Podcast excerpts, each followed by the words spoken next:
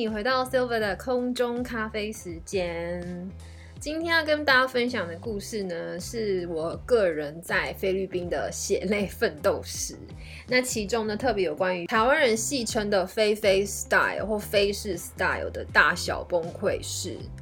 那其实蛮有趣的现象，就是说，只要是在菲律宾工作或生活一段时间的人呢，都会有说不完的 complain。但如果听他们说完，你会发现每个人 complain 的事情好像都差不多哎。所以我今天会把一些大家都有的共同点跟大家分享一下。我是在二零一六年的年底搬到菲律宾的。那那时候我会到菲律宾之前，是因为我有几次在菲律宾自助旅游的经验。之前去的地点都是薄荷岛啊、爱尼岛啊、长滩岛啊那种很 happy 的地方。当我一找到这样的工作机会，我当下马上就哇！我终于找到一个海外的工作机会。那这个工作地点对于我这种很爱潜水啊、玩水啊、旅游啊、跳岛的人来说，再好不过的机会。所以呢，当我得到这个工作机会，我不是抱着一颗很感恩的心，还有很 happy 的心来飞到了马尼拉。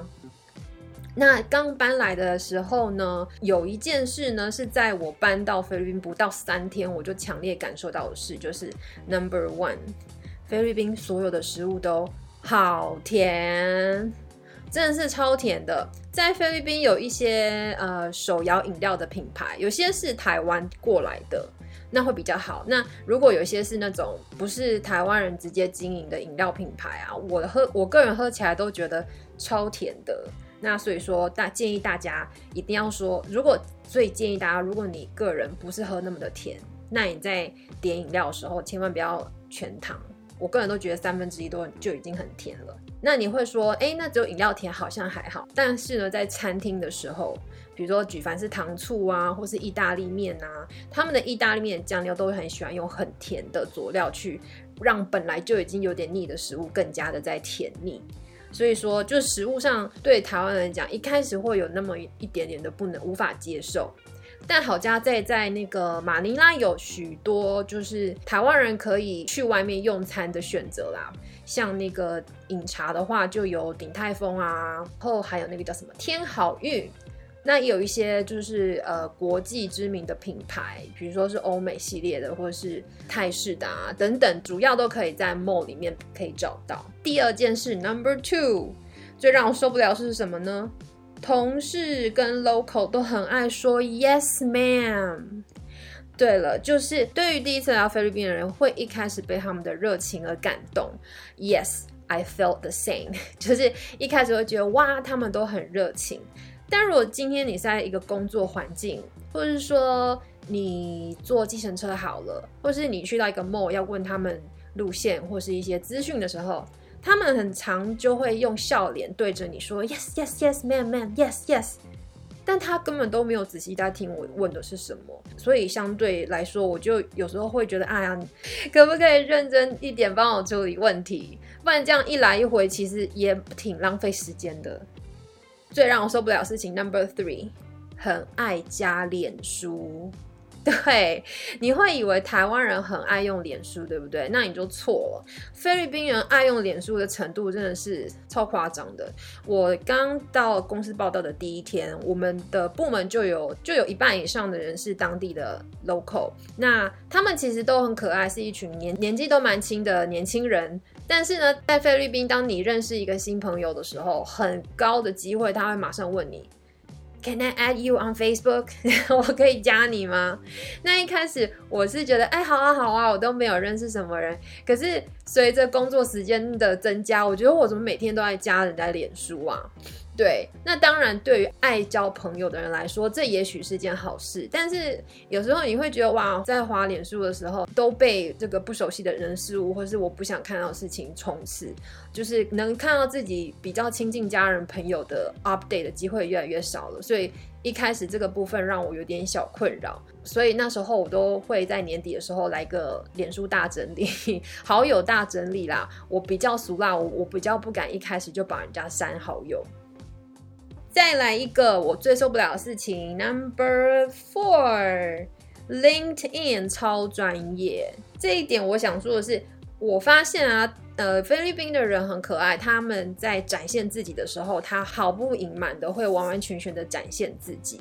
那也包括在那个网络上的自介或是 CV 的时候，哇，每看起来那个履历真是洋洋洒洒，非常的专业跟厉害。所以说，在 LinkedIn，他可能他放的大头贴就是穿个西装笔挺，然后笑容很迷人。可是呢，当跟他共事之后，那是不是同一回事呢？那就见仁见智了。这个部分我就不我就不多说。我最受不了的事情 Number Five。找零常常不见，我相信在菲律宾生活的人有时候会觉得说，哎，这里的物价蛮低廉的，那所以我们在呃花费在消费行为上面，比如说去餐厅吃饭啊，买杯饮料啊，呃买饭啊，做 Grab，你一定会常常做 Grab。找零的时候，你会不会常常发现，你找回来的零钱数字永远不对？对，就是因为我们我们的脸长得就是外国人的脸嘛，那他们都会觉得说啊，你可能是个老板，或是啊，你来这里上班，你就是一定赚的比我们多。有些菲菲会有这样的想法，但当然不是每一个菲菲都这样。所以说这一点特别提出来，我个人经验就是说，哎，如果你是比较在乎这个部分，就是金钱数量要对的人，那你可能每一次找零都要稍微看一下。我最受不了的事情，Number Six，交通哦。讲到交通，我要跟大家说一下，我今天的那个排行哦，没有照那个程度。但如果要照的话，交通可能是我最受不了的事。对这部分，我太多故事可以分享。当时是我男友的老公呢，他一开始我们认识的时候，住的地方离我的家距离大概是不超过五公里吧。但你知道每天如果下班他要来找我，或我去找他，你知道我坐 Grab 要做多久吗？我说一个，我如果坐一个小时能到，我就要放鞭炮了，你知道吗？但如果你很不幸的碰到礼拜五下班，哦，那个礼拜五你光打车要打到 Grab 就非常的困难。打到之后，你大概要准备当那个一整一整集的影集，或者是一整部电影，就是来给它消磨到你可以下车的时间。可能我那时候都塞差不多两个。两个小时有吧，塞到整个吐血。那还有一件事，我跟很多人分享过，可能大家听了会觉得很烦，不要再说了。就是有一次，我们是十二月十九号、二十号，Christmas 前夕那个礼拜的礼拜五晚上，我跟我呃先生当时候就是要飞去米兰，要过圣诞节。那其实我们很有自知之明，圣诞节又是礼拜五，那我们一定要提早出发啊。所以呢，我们两个下了班之后，两个就是。连滚带爬，不是说连，就是就是三步并两步的方式，赶快打，赶快拉行李，赶快怎么样叫车？我们还叫了私家车，为了就是不要让 Grab 有叫不到车的机会。上了车，那个呃，机场离我们家也不过六公里，你知道我们开了多久吗？我们开了两个小时之后，还困在一一座桥上面。对，而且那个桥的，你看左边对过去就是我们的机场。那那时候我们已经困在原点超过半个小时了。我们看的那个手表已经，哎，再两个小时都要起飞，我们现在怎么办呢？我当时非常气的是，因为我们打包了一堆要带给亲人、送给亲人的礼物，所以我们的行李我跟他加起来有四五大咖的行李，每一个都是二十五公斤以上。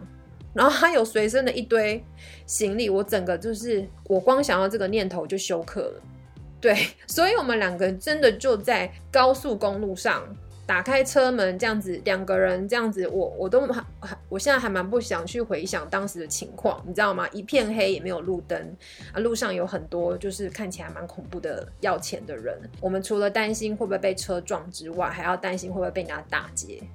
对，所以这边要特别提醒大家，如如果你有计划来菲律宾工作游玩，那你又是在首都马尼拉的时候，那你千万要多顾一点你交通的时间哦。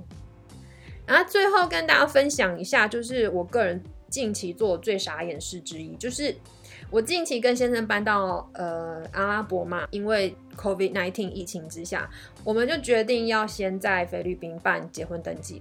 在菲律宾，两个外国人要在菲律宾办结婚，会有多瞎呢？我告诉你，就是那么瞎。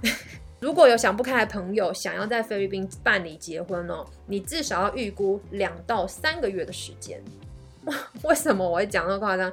因为呢，第一你不熟悉，第二就算你面对的是同样的一个 officer，他每次给你的答案可能是不一样。第三，那手续真的是啰嗦繁复到一个爆炸。对，所以说。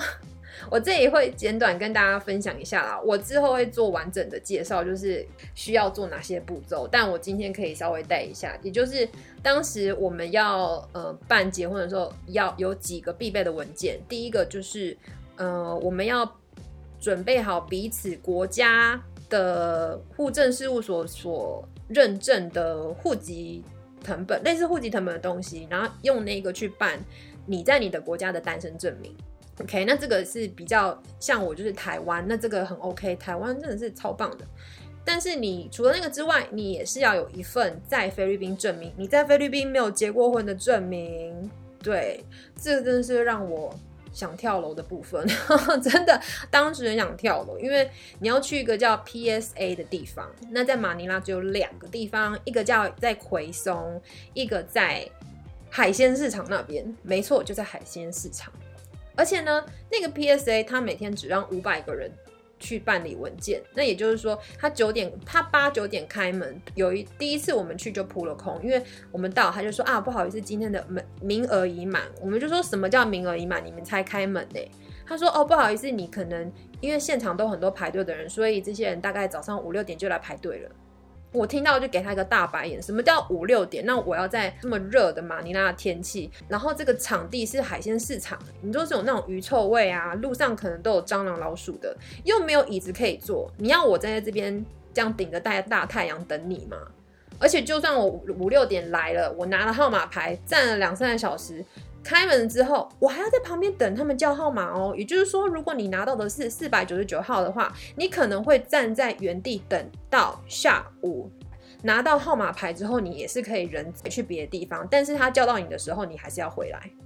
OK，所以呢，当地的单身证真的是让很靠北的一个一个部分。那之后的部分我会在后面的节目跟大家分享。今天大家翻了很多白眼，那就不要太过分好了，就先讲到这里。好啦，感谢你今天的收听。那 Silva 的空中咖啡时间，我们下次见。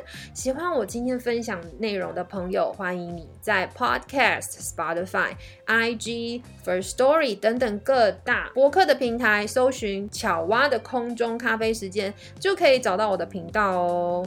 See you next time，拜拜。